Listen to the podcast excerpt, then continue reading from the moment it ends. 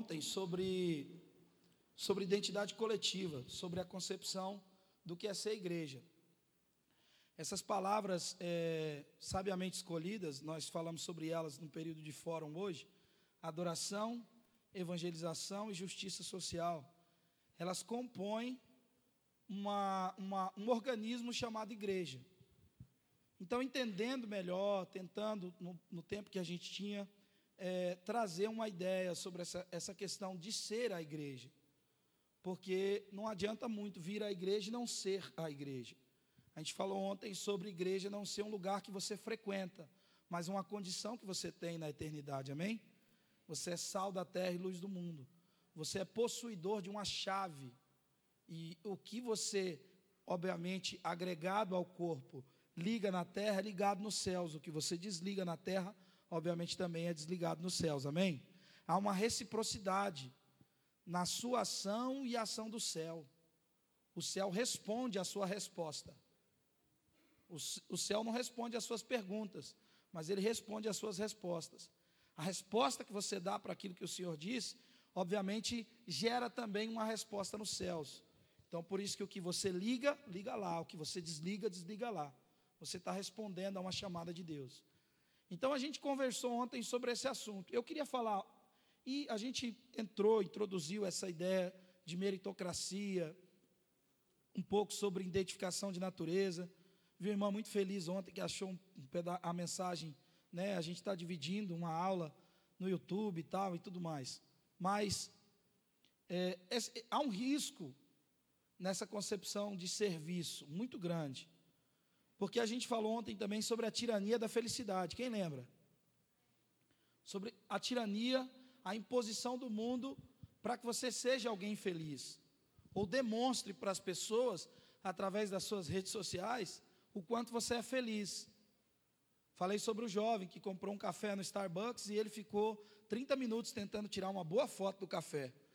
O prazer dele não estava em tomar o café, mas em tirar a foto dele com o café na mão. Por quê? Porque ele queria mostrar para as pessoas que ele era feliz, ou que ele é feliz. Junto com essa tirania, há uma tirania no meio dos cristãos, chamada a tirania do resultado você é praticamente pressionado a produzir qualquer tipo de resultado. Seja no seu ministério como músico, seja no seu ministério da dança, imagem, enfim, você precisa produzir resultado. É claro, irmãos, que o resultado é algo bíblico. O cara que recebeu um talento e não negociou, e não produziu nenhum tipo de resultado com aquilo, ele foi, obviamente, lançado num lugar desagradável e ficou sem nada. Mas até que ponto isso é saudável, na perspectiva como a gente aplica o resultado, ele acaba se tornando uma tirania. Se você não tem resultado, então você se sente um frustrado ou menos espiritual do que aquele que tem alguns resultados. E vale lembrar, irmãos, que resultado não é fruto, amém? Você pode ter resultado naquilo que Deus não te chamou para fazer. Agora, fruto não. Fruto, mesmo que uma árvore seja plantada junto ao ribeiro das águas, ela só dá fruto no seu devido tempo. Não dá para negociar com o tempo. É só no devido tempo. Só que essa pressão do resultado, ela gera muitas coisas, inclusive uma crise de poder. Aí o indivíduo adere, então, a, essa, a esse conceito da meritocracia. Quantos estão comigo aqui? Então, irmãos, é, junto com essa, com essa tirania imposta do resultado, a gente vai abraçando essas coisas. E há uma crise de poder. A crise de poder é essa, esse conceito, sabe, da meritocracia. O que é meritocracia? Um amigo meu definiu muito bem, Anderson Silva. Ele diz: meritocracia é tornar Deus refém da nossa santidade moral. Eu não sou como esses. Eu não sou como este. Eu oro. Eu jejuo. Eu faço. Eu aconteço. Então a gente acha que porque é útil, é digno. A gente acha, essa frase do antes é perfeita. Então a gente acha que a utilidade ela nos conduz a um, a um, a um mérito. E essa ideia foi o que transformou o ISO da perfeição, o sinete da perfeição em Satanás. Lúcifer se tornou Satanás em virtude dessa ideia. A tirania do resultado leva as pessoas a correr loucamente para produzir alguma coisa, especificamente as igrejas. Se você, sabe, irmãos, eu vou dizer com muito carinho, mas nós vamos abraçando coisas dos Estados Unidos, da Colômbia, de tudo que é lugar, sabe, para substituir uma ausência de direção. Porque na verdade o que a gente quer é um resultado imediato. A gente quer as coisas rápidas. A Zirimumbai fala sobre a rapidação. A gente não tem mais referência de processo nem na comida. Um adolescente babaca hoje acha que sabe cozinhar porque sabe fazer um miojo com ovo. Ele acha que ele é o masterchef. O dia que o cara do miojo morrer, irmão, vou fazer três minutos de silêncio lá em casa em homenagem a ele. Porque a gente não tem referência de processo. Sabe? Fazer uma comida é muito rápido, comer é muito rápido, tudo é muito rápido, tudo é muito acelerado. Sabe, irmãos, a gente não tem essa coisa do, do processo, essa coisa processual. Sabe, de, de esperar as coisas acontecerem ao seu tempo. Tudo é muito rápido. Te manda uma mensagem para a pessoa, meu irmão, se não ficar azul, nos próximos 10 minutos, tá louco, velho. Eu já escrevi no meu, demoro responder. Eu não vivo em função disso, irmãos. E eu me, me, me angustio. Eu estou numa fase da minha vida, irmão, tem tanta coisa acontecendo ao mesmo tempo, e eu preciso dar uma resposta. Está todo mundo esperando uma resposta minha. Eu preciso, tem algumas engrenagens que eu tenho que eu que tenho que girar. Ela vai girar depois, mas é eu. Você tem que ficar no telefone, cara. Eu tenho 256 mensagens no WhatsApp que eu não respondi. E não sei se vou responder. Se você é uma delas, me perdoe. Porque não dá, é tão rápido assim as paradas. Eu sou do reggae, do rap, eu sou lento, devagar. Dá, coisa doida. Então, sabe, irmão, mas as pessoas, sabe, é, é, muita doideira na vida, meu Deus do céu, não é não? Então, a gente não tem referência nenhuma de processo, tudo é rápido ao nosso, ao nosso redor. A internet é rápido, tudo é rápido, o mundo é rápido, meu Deus do céu, ai, ai, ai. Então, com isso, as pessoas querem resultado imediato. Mas com Deus não funciona assim. Mesmo que a árvore seja plantada junto ao ribeiro das águas, é só no devido tempo que ela dá o seu fruto. Ah, Deus está com pressa. Mentira. Quem falou isso? Deus está com pressa. Deus tem tempo para todo propósito debaixo do céu. Deus não tem pressa, não, filho.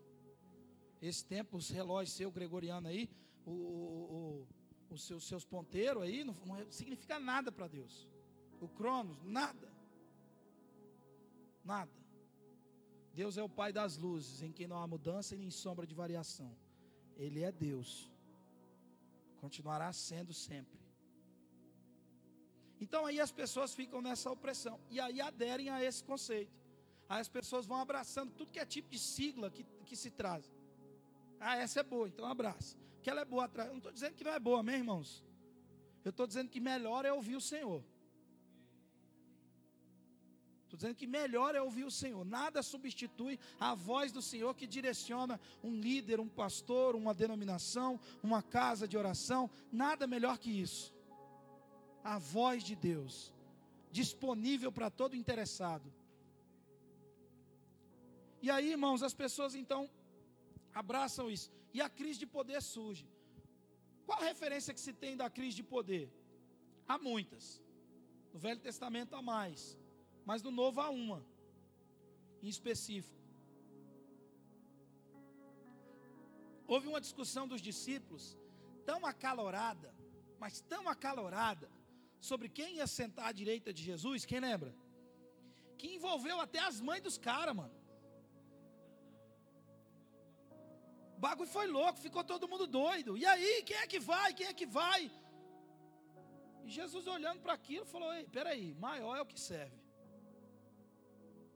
Mas os caras, naquela doideira, e essa crise de poder acontece muito no nosso meio. Deixa eu tentar dar um exemplo. Irmão das câmeras, talvez eu vou descer. É bem provável que eu vou descer. Quanto levou aquele tempo todo, então já se prepara aí. Porque aqui eu estou muito longe da galera, eu quero ficar perto da galera. E aí, irmãos, uma vez tinha um menino no parque. Tinha um menino no parque, olha para mim. Tinha um menino no parque com o cachorrinho dele, passeando com o cachorro. Estava frio. E ele sentado ali com o cachorrinho e tal, o cachorrinho bonitinho, bah, bah, chegou um amiguinho dele. Um amiguinho dele chegou, sentou do lado. Ele pegou o cachorrinho dele, mostrando o cachorrinho. Ele pegou um pedaço de toco, jogou longe. O cachorro foi, pegou e trouxe para ele. Ele pegou um pedaço de toco de novo, jogou mais longe. O cachorro foi e trouxe para ele. Ele pegou aquele pedaço de toco e jogou no lago. O cachorro não foi. Olhou para a água, água fria, voltou. Aí ele pegou o um pedaço de toco de novo, jogou na grama, o cachorro trouxe. Depois ele jogou no lago, o cachorro foi. Pulou na água gelada e trouxe o toco para ele. Pensando, irmãos. Esse menino não está ensinando nada para aquele cachorro.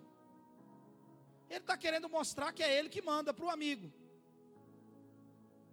Ele está querendo mostrar para o amigo quem é que manda. Crise de poder.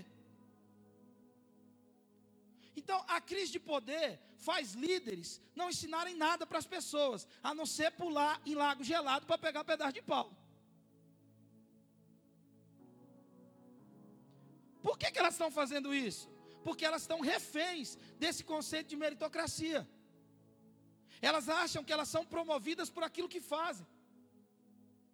Não há identificação de natureza com Cristo.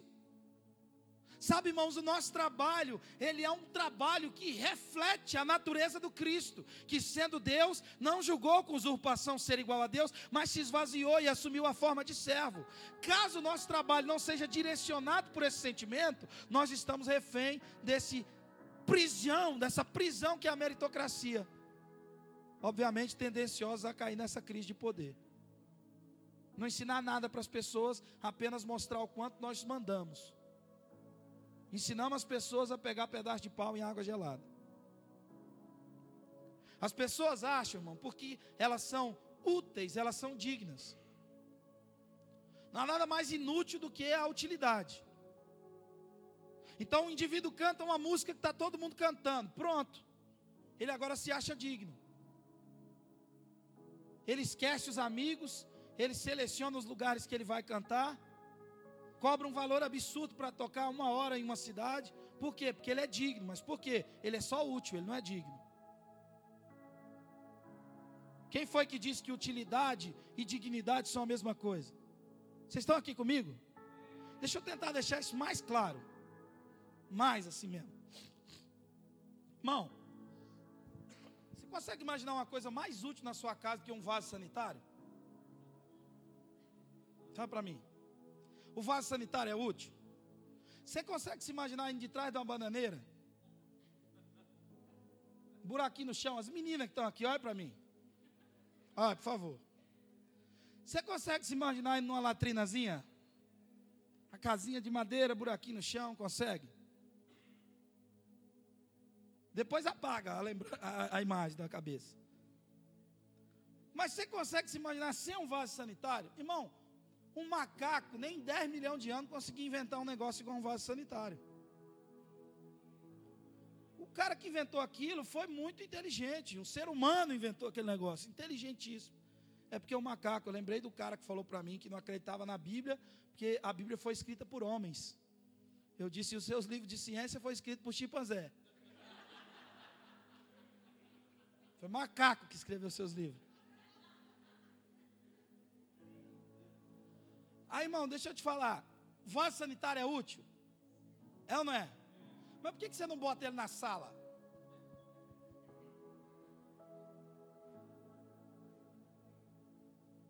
Não bota na sala. Porque Satanás pensou o seguinte, Lúcifer pensou o seguinte: eu sou útil. Eu sou o sinete da perfeição. Então, peraí. Eu vou me transpor. Eu vou ser promovido. Se eu sou útil, eu vou me deslocar. Subirei as estrelas do céu, Isaías capítulo 14. As mais altas nuvens edificarei o meu trono e serei promovido. Mas ele estava desenvolvendo a competência sem desenvolver consciência. Isso já fica claro. Mas ele era útil, ele continua sendo até hoje. Sempre que tem um serviço que só um diabo pode fazer, eu mando um WhatsApp para ele. Tem visto meu servo Henderson, homem justo, reto? O diabo é útil, irmão. Há quem diga que até o diabo é o diabo de Deus. É verdade. Ele é útil. Ah, se não fosse o diabo para dar uma atrapalhadinha e a gente orar mais um pouquinho, ler mais a Bíblia, não é? Agora, irmãos, o vaso sanitário é útil. Mas você não bota ele na sala, bota. A feijoada de domingo, botando um vaso sanitário assim. Ou dá um vaso sanitário de presente para alguém que está casando. Tem alguém aqui que vai casar? Os próximos meses? Aí, a irmã. Quem ali? Você? Aí, uma opção boa de presente, não é? Está na lista de presente? Imagina, irmão, um embrulhão bonito assim, falar, aqui, ó. Boa parte da sua vida você vai passar nesse negócio aqui. Dá para você um vaso sanitário. Ele é útil, mas ele é digno. Ele só cumpre um serviço. Ele cumpre uma função, mas ele não é digno. Sabe, irmãos, na concepção do mundo evangélico, todo mundo que é útil é digno. Então, se o cara tem Vou, vou falar aqui, mas eu não tenho aversão a essa palavra. Tá bom? Em nome de Jesus, julgue aí. Nós estamos numa conferência. Mas se o cara tipo, chegou na igreja o mês passado, mas se em três meses ele tiver 30 células, 40 células, 50 células, 60 células, meu, ele é um pastor, é ou não é? Joga óleo na cabeça desse menino, e se ele continuar assim, ele vai virar arcebispo. Vai. Vai parar em Roma. Por quê? Porque ele é útil. Mas a gente atrela utilidade à dignidade. A gente desenvolve competência sem desenvolver consciência. Então a gente forma um bando de babaca soberbo e cruel. Gente que está ensinando as pessoas a pegar pedaço de pau em lago gelado. Gente que vive sobre o regime de uma crise de poder. Gente que, em nome do poder, não importa se a esposa está em depressão, se os filhos estão nas drogas, desde que ele se mantenha no poder. Porque esse indivíduo é vítima desse sistema, ou cúmplice desse sistema. Tem os dois lados da moeda. Aonde não importa o que aconteça, desde que eu seja digno por aquilo que faço. Então, nós vamos nessa fé logística, que vai nos levar para um lugar melhor, que vai nos conduzir para um lugar melhor. Sabe, irmãos, deixa eu te dizer uma coisa. O seu trabalho, o seu serviço na sua igreja local, ele é extremamente importante, mas ele não vai te promover, ele vai te transformar. Sabe, você vai frutificar dentro de um processo, isso é natural, isso é lindo. Quando no devido tempo uma árvore saudável dá o seu fruto. Porque o fruto dela é bom, a semente dela é boa. Ela reproduz com saúde. Agora, dentro desse contexto de tirania de felicidade, de tirania de resultado, de crise de poder, a gente está colocando vaso sanitário na sala. Tem um monte de vaso sanitário, irmão, no púlpito. São úteis, mas não são dignos. São só úteis, porque nós medimos as pessoas pelo resultado delas. Nós medimos as pessoas pela quantidade de seguidores que ela tem nas redes sociais. A relevância do seu ministério é determinada pela quantidade de seguidores que você tem. Irmão, vá para o inferno. Eu sou bem-aventurado não é quando eu tenho seguidor, é quando eu tenho perseguidor. Bem-aventurados sois vós quando vos perseguirem e disserem todo mal contra vós por causa de mim, porque assim foram com os profetas que foram antes de vós. O que os jovens querem hoje? Eles querem ter milhares de seguidores. Porque isso é sinônimo de êxito no mundo evangélico. Porque sinônimo de êxito no mundo evangélico é que quando eu fizer bem feito aquilo que eu estou fazendo, então eu vou ser promovido para aquilo que eu estou fazendo. As pessoas não querem ser transformadas, elas não querem fazer um trabalho que tem uma identificação de natureza com Cristo. Elas querem só desenvolver competência para, obviamente, colher alguma coisa extraordinária com esse tipo de, de ação. Vocês estão aqui comigo, irmão? Faz sentido o que eu estou falando? Tem um texto bíblico, eu sei que o tempo já está bem arrastado. Eu vou pegar minha Bíblia e vou descer de novo. Pode ficar aí tranquilo aí. Abra sua Bíblia aí em Lucas capítulo 10. Lucas 10, 25.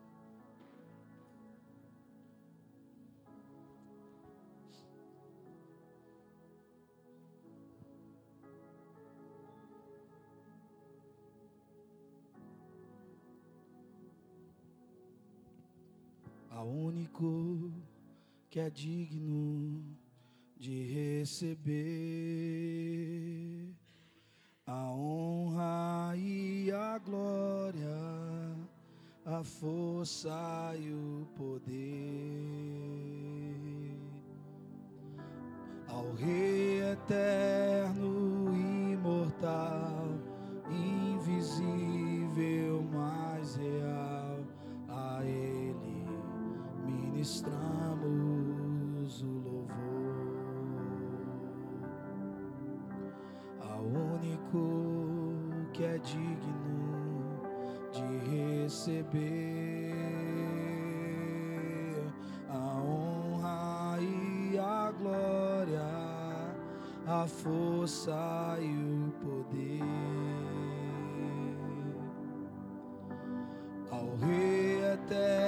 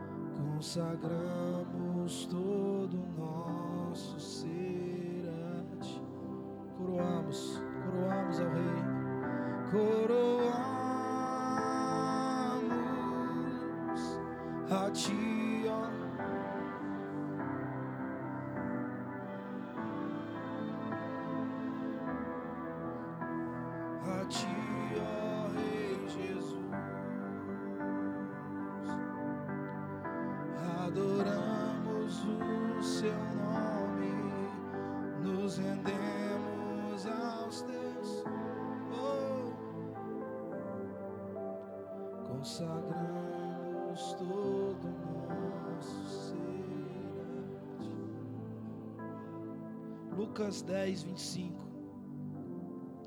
Eis que certo homem, intérprete da lei, se levantou com o intuito de pôr Jesus à prova e disse-lhe: Mestre, que farei para herdar a vida eterna? Então Jesus lhe perguntou: O que está escrito na lei? Como interpretas? A isto ele respondeu: Amarás o Senhor teu Deus de todo o teu coração, de toda a tua alma, de todas as tuas forças e de todo o teu entendimento, e amarás o teu próximo como a ti mesmo. Então Jesus lhe disse: Respondeste corretamente, faze isto e viverás.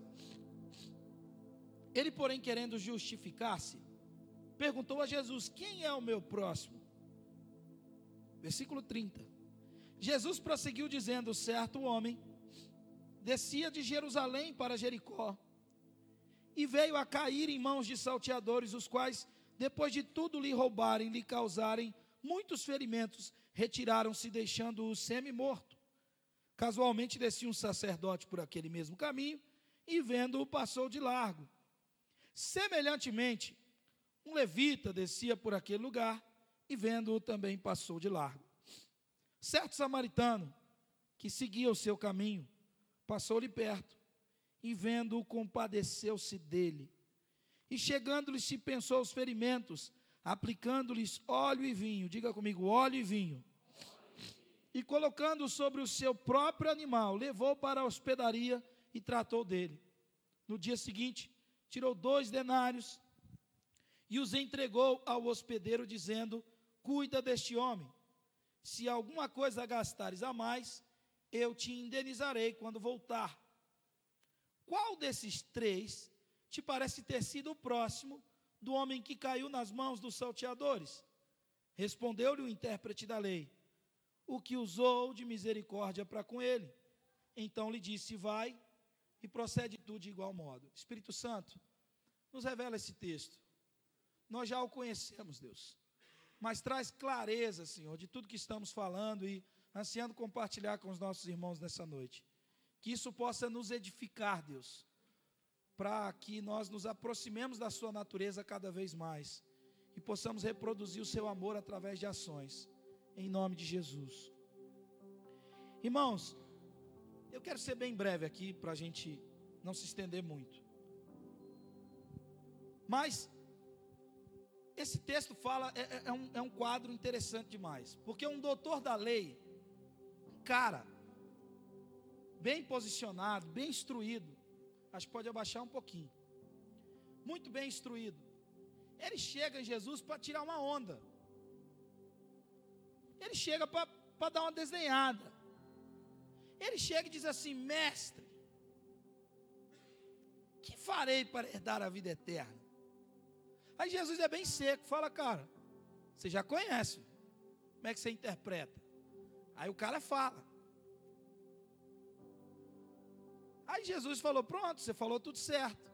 Mas aí a Bíblia diz que ele, querendo justificar-se, ele estendeu a pergunta. Ele disse: Quem é o meu próximo? E aí ele se ferrou com, fe, com F maiúsculo. Porque, irmãos, o que é que um samaritano representa para um judeu? Quem pode me dizer? O quê? Um imundo.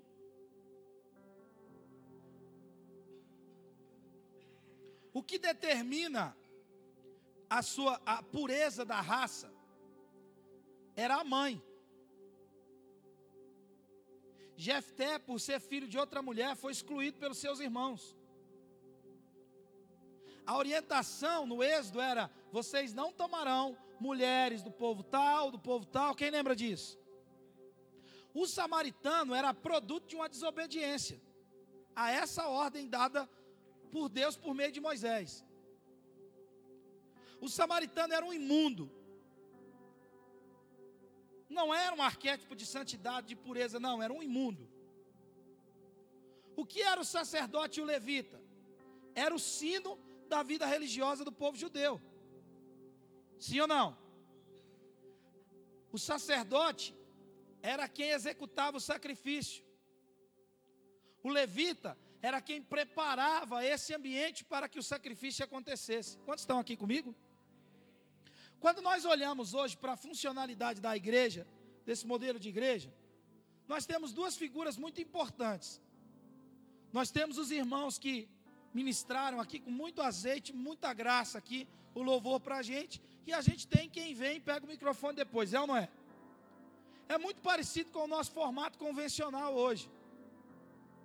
A gente acha que Deus vai usar as pessoas que, obviamente, se apropriam desse microfone. Então, por isso que em algumas igrejas as pessoas brigam pelas oportunidades. Porque se ela não estiver naquele ambiente, Deus não pode usá-la. Então, presta atenção comigo: sacerdote e levita eram as figuras mais importantes da funcionalidade ali do templo, em Jerusalém. E quem é que está contando essa história? Não sou eu, amém? Quem é que está contando? Quem? Então tá, então beleza. É Jesus. Esse texto está falando de ódio. Fala de ódio. O que, que é o ódio? O ódio é um elemento que se apropria de um ambiente onde o amor se foi. E a Bíblia diz que com a multiplicação da iniquidade, o amor de muitos se esfriaria. Esse texto fala de ódio. Por quê? Jesus está contando essa história para um doutor da lei. Na cabeça do doutor da lei, um samaritano era o quê? E o sacerdote e o levita eram as figuras mais importantes da funcionalidade do templo. Vocês estão aqui comigo? Amém? Jesus conta a história de um cara que descia de Jerusalém para Jericó, de uma habitação da paz para um lugar de fragrância. Esse cara descia, esse cara estava se perdendo. Nessa descida, ele é abordado por gente carregada de ódio. Esse texto fala de ódio. O ódio é um elemento que se apropria de um lugar onde o amor se foi. Esses caras cheios de ódio, o que eles fazem? Eles batem nesse cara. Para pegar o tênis dele, para pegar um bocado de dinheiro, quebram o braço, talvez a cabeça, furam um lado, dão uma facada, arranca um dente, quase arranca um olho. Esse cara foi espancado, amém, irmãos? Ao ponto de ser deixado no caminho semi-morto. Quem é que faz isso com alguém, irmãos? É alguém cheio de ódio. De machucar uma outra pessoa. De ferir uma outra pessoa. Por causa de algum objeto, por causa de algum pouco de dinheiro. É uma pessoa ali do outro lado. Ódio. O ódio promove esse tipo de ação. Há um tempo atrás viralizou um vídeo de uma menina de sete anos tentando socorrer a mãe. Não sei se você viu. Nove anos a menina tinha. As duas estavam de mão dadas, andando por uma rua, se não me engano, aqui em São Paulo. Elas foram abordadas por um cara cheio de ódio. Com a multiplicação da iniquidade, o amor de muitos se esfriaria. Esse cara era vítima da multiplicação da iniquidade, um viciado, cheio de ódio sem nenhum tipo de amor. E o ódio é um elemento que se apropria de um ambiente onde o amor não existe mais. Esse cara cheio de ódio aborda uma mulher com a sua filha. E ele pede o dinheiro. E a mulher não tem o dinheiro. Me dá o dinheiro. Eu não tenho dinheiro. Me dá o dinheiro. Nessa, nesse processo, sabe o que ele faz? Ele dá uma facada no pescoço da mãe. Esse vídeo viralizou. Todo mundo viu. Ele deu uma, uma, facada no pescoço da mãe e a mãe se ensanguentou toda com o próprio sangue e o sangue pingou na menina e a menina de nove anos desesperada tentando socorrer a mãe, colocando a mão no pescoço da mãe, a mãozinha pequenininha e ela gritava: "Me ajuda, não deixa minha mãe morrer". E a mãe foi colocada na ambulância e a menina junta toda lavada com o sangue da mãe, chorando. Chorando e chorando e viu as, a mãe morrer na frente dela. E ela não conseguiu estancar o sangramento com a mãozinha pequena que tinha. Quem promove um cenário desse? Alguém cheio de ódio. Esses caras que abordaram esse irmão no caminho eram pessoas cheias de ódio. Jesus prossegue o texto, continua o texto. Eu preciso só de mais alguns minutos, irmãos. Prosseguindo o texto, Jesus disse: Mas esse cara, abandonado no caminho, talvez também com o pescoço furado, sangrando bastante, passa por ali a figura mais importante da fé evangélica: um sacerdote. E quando o sacerdote passa por aquele caminho, ele olha para aquele homem, mas ele não se importa. Por quê? Porque a religião é egoísta. Ela forma as pessoas para funcionar aqui dentro. ela não forma pessoas para servir a cidade. Nós, me incluo, como pastor evangélico, somos egoístas. Formamos pessoas para pegar o microfone, para tocar ali, para ficar em todos os lugares que mantém esse círculo rodando. Mas o Senhor está tendo misericórdia de nós, amém, irmãos? Vai nos ensinar. Mas essa é a realidade da religião. Aquele cara não conseguia, sabe? Aquele irmão, ele tinha que ir até o prédio para ser ajudado. Ele não conseguia ajudá-lo. Ele tinha um compromisso com, com o templo, com a, com a vida religiosa de Israel. Aquele homem era um caído e, e sabe? Então ele passa de largo. Ele passa de largo. Ele não se importa com aquele rapaz, com aquela cena ali. Não, ele não tinha nada a ver com aquilo. Aquilo era problema do Estado, do, do governo. Não era ele. Depois passou um levita. Cara, que cantava bonito. Talvez aquecendo a voz para ir para o culto. Para chegar lá e, pô, arrepiar. Quando o cara passa e vê aquele cara, ele não podia. Embora o ministério levítico não tenha nada a ver com música, mas tem uma relação, né? Enfim, vamos, vamos, vamos, não vamos mexer nisso não. Mas o levita passa por ali e também não dá importância. Agora, irmãos, presta atenção. Essas eram as figuras mais importantes da fé. Principalmente um doutor da lei. O que o samaritano representava? Diga, irmãos. A Bíblia diz que passou por aquele lugar certo samaritano. Um samaritano qualquer que seguia o seu caminho. Quem é que está contando essa parábola, irmãos? Não sou eu, não. É Jesus. Esse samaritano passou por ali. Casualmente ele passou por ali, seguindo o seu caminho. E ele viu aquele homem. E a Bíblia diz que ele se compadeceu dele. Agora presta atenção, irmãos, esse texto fala de ódio. Fala de identificação de natureza. Fala de um serviço que só pode ser desempenhado pela igreja se houver uma identificação com a natureza do Cristo. Cuja tônica seja se parecer com Deus. Por isso eu gosto da frase que os meninos dizem: não importa o que a gente está falando e fazendo, mas em quem estamos nos tornando. Então, irmãos, presta atenção: um indivíduo dessa história é carregado de ódio, de ódio, e quase tira a vida de um homem, tira a vida, lhe rouba a vida. Mas passa um outro indivíduo, olha para mim, irmão, preste atenção. Uma figura carregada de ódio lhe nega, sabe, lhe tira a vida. Mas passa um sacerdote, passa um levita, e lhe nega a vida. Por quê, pastor? Porque aquele homem estava semi-morto. Para o que o mundo, para que as pessoas lá que não compreendem o Evangelho e a ação do Evangelho veem como meio morto, a gente vê como meio vivo, irmãos, enquanto a vida há esperança.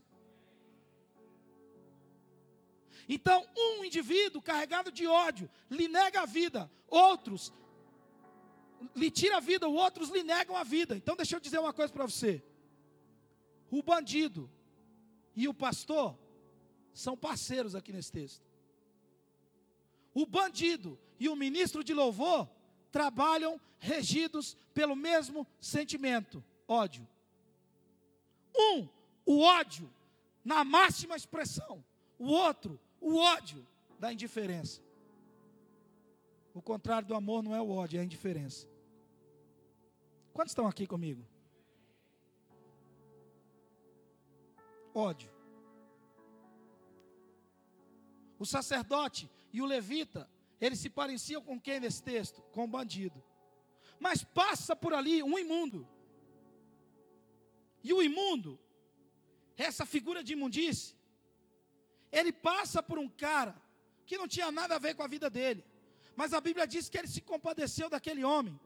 Ele, sabe, ele pensou os ferimentos. Ele gastou tempo, ele se sujou com a sujeira daquele homem. E a Bíblia diz que ele tinha óleo e vinho. Tem muito sacerdote, muito levita, que não tem mais óleo e vinho para despejar sobre ferido. Mas o imundo tinha. O imundo tinha óleo e vinho. E o imundo pega aquele, aquele ferido, coloca sobre o seu próprio animal. E se dirige a uma hospedaria. E quando ele vai para uma hospedaria, ele chega lá e paga. E ele diz o seguinte: olha, quando eu voltar, quem é que volta, irmãos? Fala para mim, quem é que volta? Então, a figura de Jesus estava projetada em quem nessa história? No sacerdote e no levita? Em quem? Fala mais alto para mim. Em quem? O samaritano era o quê? Fala mais alto. Ah, tá. Sabe o que Jesus está dizendo nesse texto? Que o imundo se parece mais com ele do que o sacerdote e o levita.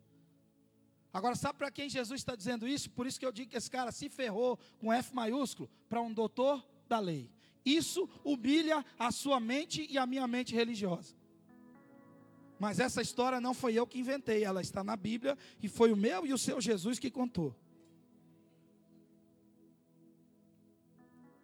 Agora Jesus diz o seguinte: olha só, esse cara foi lá, gastou, empregou seus valores, gastou seus recursos, deixou esse cara lá e disse: quando eu voltar. Aí, irmão, Jesus termina a história. Maravilhosa história. Jesus olha para o doutor da lei e diz assim: na sua aplicação pessoal, meu garoto, quem é o próximo do homem caído à beira do caminho? A resposta óbvia seria o samaritano, sim ou não? Mas o que o doutor da lei responde? Olha aí, vamos olhar aqui rapidinho. Versículo 36. Qual desses três te parece ter sido o próximo do homem que caiu nas mãos dos salteadores? Respondeu-lhe o intérprete da lei: O que usou de misericórdia para com ele. A resposta óbvia seria o samaritano, sim ou não? Mas ele disse: O que usou de misericórdia para com ele. Jesus disse: Vai e procede tu de igual modo. Agora, irmãos, deixa eu concluir esse pensamento dizendo uma coisa para você. Eu não estou em nenhum instante fazendo qualquer tipo de apologia à imundície, ao pecado, a alguém que se lambuza. O que eu estou dizendo para você é que os padrões não revelam o que os céus querem revelar. é que os padrões religiosos, eles estão aquém da, de uma identificação com a natureza do Senhor. E quem nós menos imaginamos são aqueles que se parecem com Deus. Por isso eu digo para você: resultado não é fruto. Nem tudo que é grande para Deus é grande para os homens. Abraão foi pai de uma grande nação, mas só teve um filho. Esse texto aqui mostra com clareza a crise de poder em que esses seres humanos viviam já nessa época. Eram sacerdotes e levitas, mas para quem? Para o prédio, para um sistema religioso. Porque eles desenvolveram competência sem desenvolver consciência. O que eles queriam? Manter os seus postos, manter a sua funcionalidade. O que o Henderson falou muito esses dias se manter funcionando, se manter na crista da onda. O que o samaritano queria? Apenas ajudar um homem que estava caído à beira do caminho. E a sua ação faz com que o próprio Jesus diga: Olha, esse que vocês dizem ser imundo se parece mais comigo. Quantos estão aqui? Faz sentido o que eu estou dizendo, irmãos? Está pensando aí comigo? Aí sabe que Jesus disse para o doutor da lei? Você precisa se evoluir a tal ponto de se tornar um imundo como esse homem.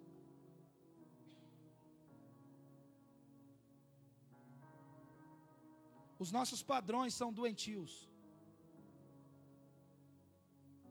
matam seus profetas, castigam seus pastores. Tenho amigos meus cujos filhos estão nas drogas,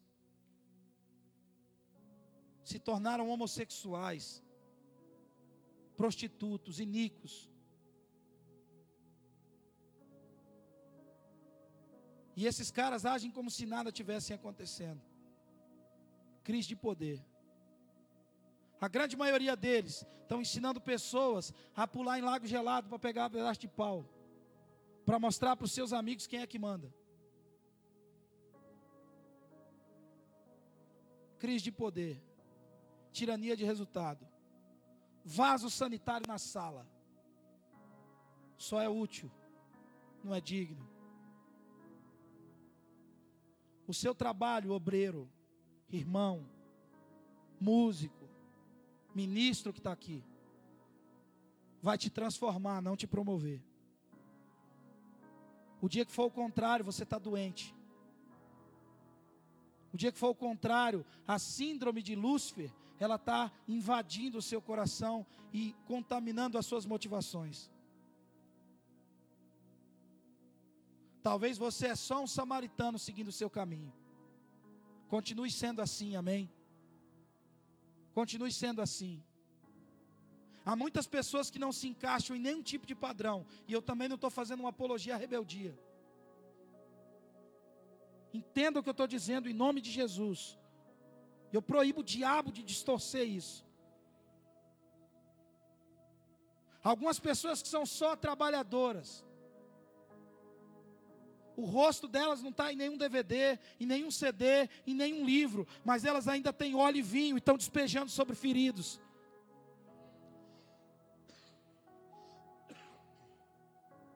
Não importa se esse ferido está numa comunidade carente ou num condomínio, irmãos.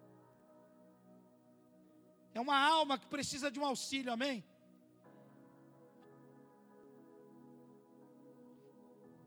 Você escolhe. Você escolhe. Se é alguém extremamente conhecido e reconhecido pelo que faz, ou se é alguém, olha para mim, se é alguém que se decidiu parecer com Jesus. A gente não é assim, irmãos. A gente não se inclina sobre o ferido para tirar foto. A gente faz isso porque é disso que a gente foi feito. A gente foi feito a partir de uma natureza que serve. Deus amou o mundo de tal maneira que deu o seu filho. Essa é a nossa natureza. A gente não é assim, irmãos. A gente não é gente que ensina pessoas a pular em lago gelado para pegar um pedaço de pau. A gente é servo, a gente é a igreja de Jesus. Nós precisamos ardentemente desejar se parecer com Ele, trabalhar em sincronia com a natureza dele. A gente tem que ser assim, irmãos. Parecer-se com Ele. Nós somos uma carta, irmão. Carta não fala. Deus quer que as pessoas nos ouçam, sim, mas Ele quer muito mais além disso. Ele quer que as pessoas nos imitem.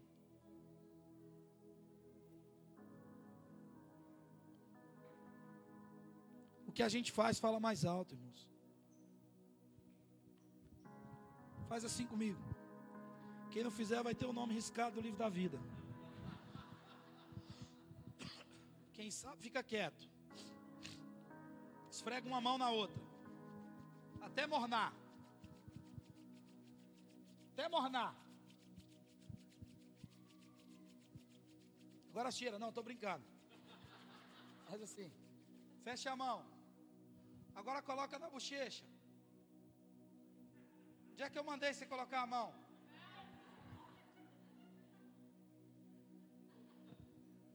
Porque o que eu faço fala mais alto que o que eu falo. Sim ou não? O que eu faço fala mais alto. Termino contando para você uma experiência. Há um tempo atrás fizemos uma ceia para pessoas que. Uma ceia de Natal. Para as pessoas que estão sozinhas, algumas nas ruas, outras em casa, independente do lugar que essa pessoa esteja sozinha. A palavra é: o Senhor é pai de órfãos e juiz de viúvas, e faz com que o solitário habite em família.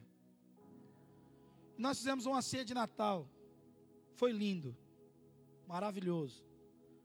Arrumamos tudo, colocamos um buffet na praça, dois buffets, um de salada, fruta, sorvete.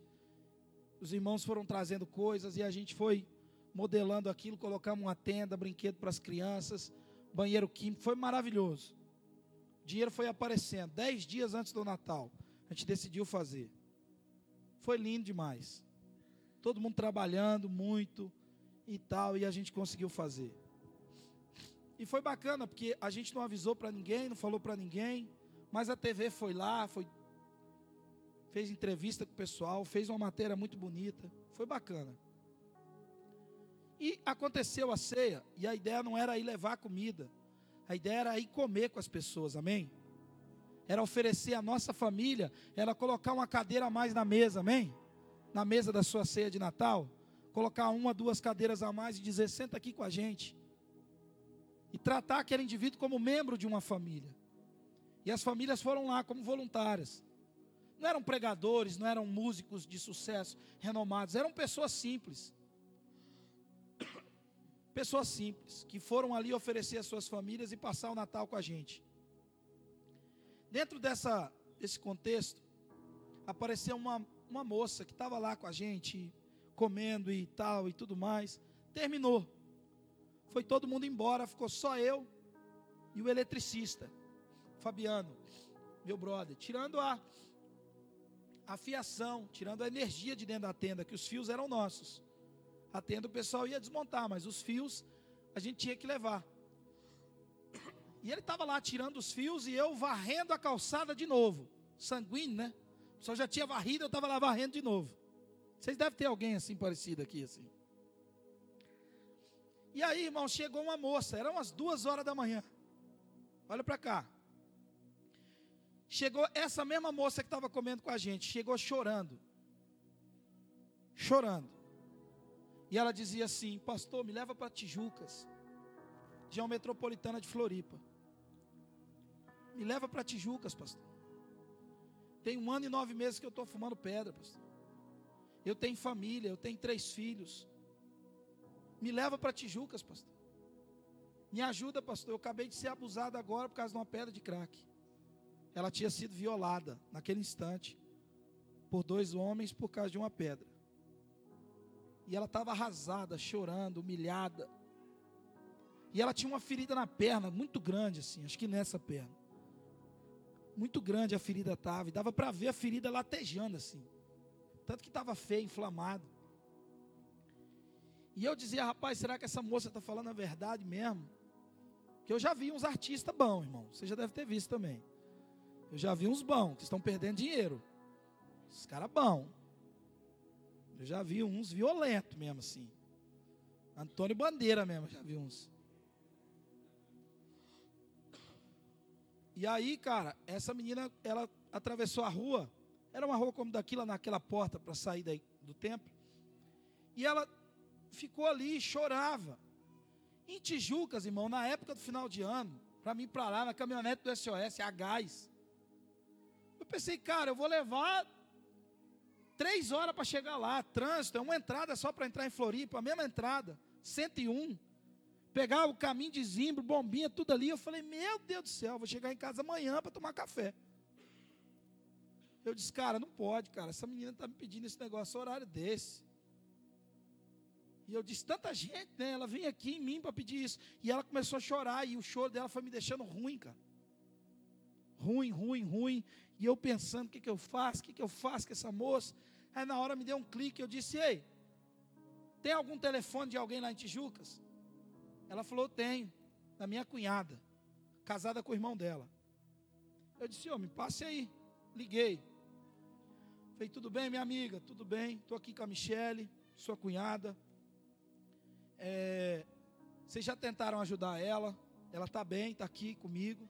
Sou pastor de uma comunidade aqui, junto com pastores de outras comunidades aqui, a gente fez uma ceia, uma ação, tal, e ela está aqui, está bem, está com a gente. E a moça ficou, deu aqueles cinco segundos assim de silêncio e respondeu dizendo: Eu vou chamar o meu marido, no caso o irmão da Michelle. E ele pegou o telefone e eu disse: Meu amigo, estou aqui com a tua irmã, rapaz. Não sei se você já tentou ajudar ela. Eu estou aqui com ela, ela está chorando. Aconteceu umas coisas com ela aqui e tal. O que, que você me diz? Ele então, meio que já chorando, ele disse: Pastor, tem uns dois anos mais ou menos que a minha irmã está fumando pedra. Comprovou a história dela. Ele disse, pastor, a minha irmã tem três filhos. Eu estou criando os três filhos dela aqui em casa. Meus sobrinhos estão morando aqui comigo. E o choro dele foi aumentando. Ele disse, pastor, todo dia 25 de dezembro eu faço um almoço aqui na minha casa para minha família toda. Todo mundo vem para cá. E amanhã vai ter o almoço, pastor. Só que eu não estava conseguindo dormir. Porque eu estava ensaiando o que, que eu ia dizer para os meus sobrinhos. Quando eles me perguntassem, cadê a minha mãe? Onde é que a minha mãe está? Por que, que a minha mãe não veio? E ele chorando me disse, pastor, vocês estão dando um presente de Natal para nossa família. Eu estou saindo daqui agora, pastor, de Tijucas, para ir aí buscar minha irmã, pastor. Eu vou aí agora buscar minha irmã. Eu disse: Venha, meu brother. Só que eu vou ter que levar ela no hospital antes. Está com a perna muito machucada. Ele falou: Faça isso para mim, pastor, por favor. Eu disse: Pode me chamar de Felipe, amigo. Não é Felipe. Aí liguei para minha esposa, né? Falei: Ó, oh, amor, te amo. Mas vou dar um rolê na madrugada com a gatinha na caminhonete aí. Aí expliquei a situação para ela, disse tranquilo. Mandamos, obviamente, para os líderes que estavam comigo, para eles sacarem o que estava rolando. Não ia falar, lá, o pastor doidão, não falei lá com a moça. Então, tinha que me, me precaver disso. Aí levei ela para o hospital. Chegou no hospital, ela não tinha documento, óbvio, nenhum. Dei entrada com o meu documento. E o médico veio me procurar dizendo, pastor, se ela não procurar infectologista, ela vai perder a perna. Vai ter que cortar a perna dela. E eu disse, beleza, anota tudo isso aí no papel. O irmão daquela moça chegou umas quatro horas da manhã, mais ou menos. Demorou. E eu conversei com todo mundo no hospital, ali na boa. Obviamente não falei o que eu estava fazendo, estava só com ela ali não expus a história dela para ninguém, fiquei na minha, junto com ela. E tal, e conversando e batendo papo, e ela gemendo de dor lá no hospital. Mesmo depois da medicação que os médicos deram, humilhada, fedendo, e ali. Quando o irmão dela chegou, eu não disse para o irmão dela: Jesus te ama. Porque ele já sabia. Ele já sabia. Eu não disse para ela, Jesus te ama, porque ela já sabia.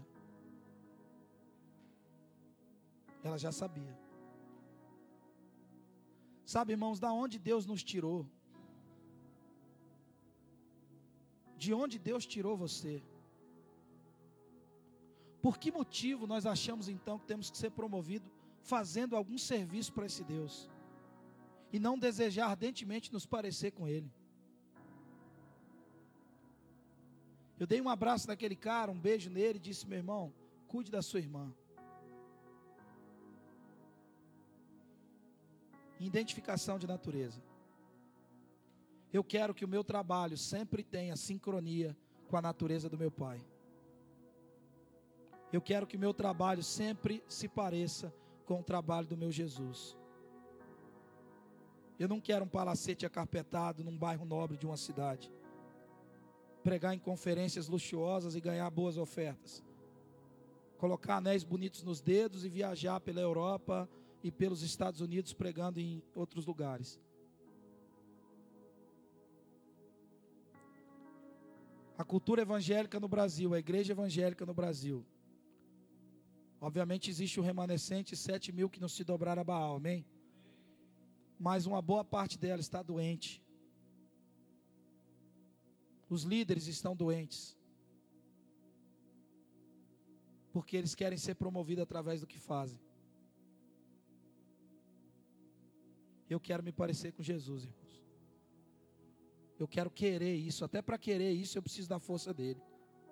Até para desejar isso, eu preciso dele. Espírito Santo nos ajuda nessa noite. Nos ajuda a entender a Sua palavra.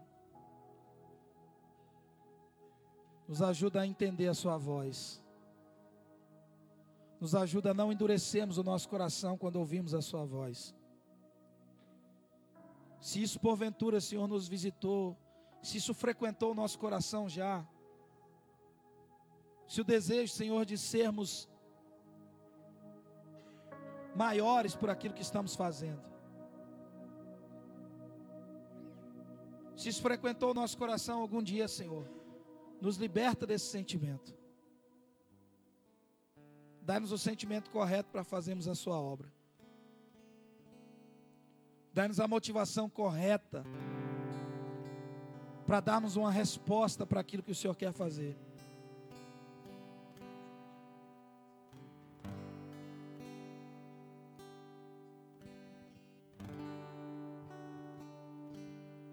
Feche seus olhos e ore ao Senhor. Faça a sua oração. Faça a sua oração nessa noite. Reflita sobre tudo isso que nós estamos falando. Sobre tudo que você está ouvindo nesses dias. São 15 minutos de intervalo. Nós vamos voltar para o jogo daqui a pouco.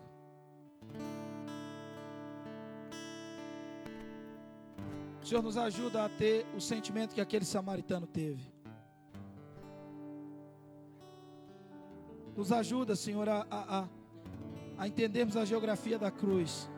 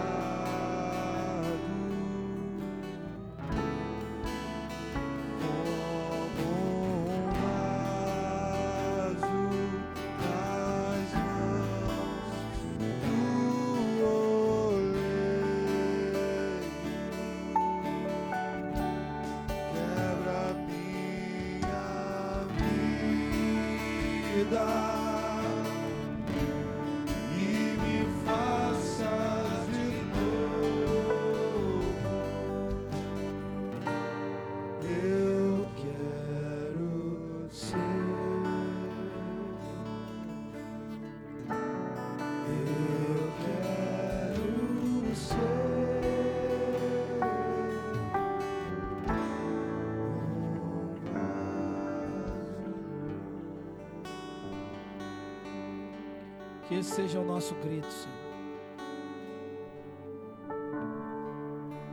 Que esse seja o anseio da nossa alma. trabalharmos sobre a direção da Sua natureza. Sermos o modelo daquele que vai voltar. Sermos um tipo daquele que volta. Caso os feridos tenham gastado a mais.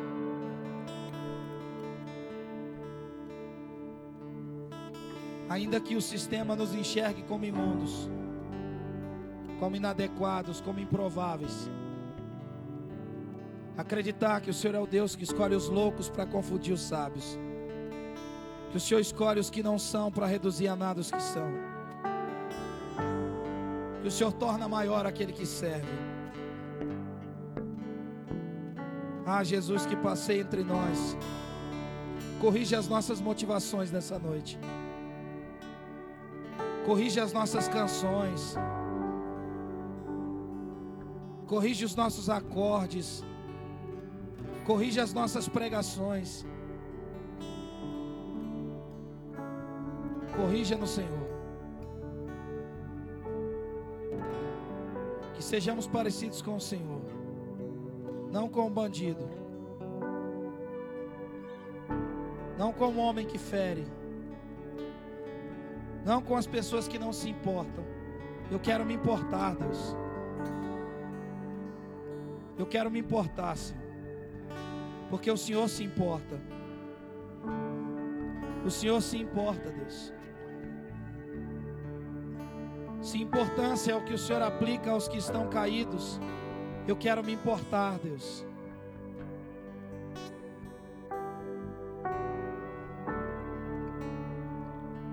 Antes de passar a palavra ao pastor, eu queria que você olhasse para mim. Eu sempre li o Salmo 91 e eu ficava muito feliz quando eu via mil cairão ao meu lado, dez mil cairão à minha direita e eu. É lindo isso, é ou não é? Sim ou não? Maravilhoso. Senso de proteção. Mil cairão ao meu lado, dez mil cairão à minha direita e eu não serei atingido. Aleluia.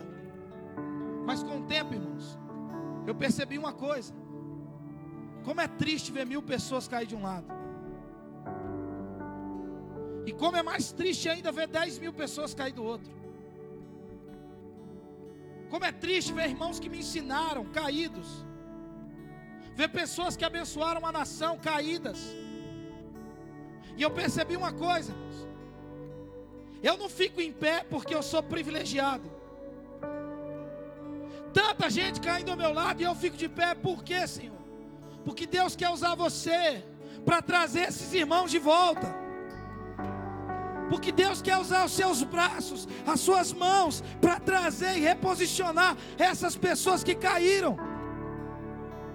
Não é sobre privilégio, é sobre responsabilidade, é sobre se importar com tanta gente caindo à minha volta.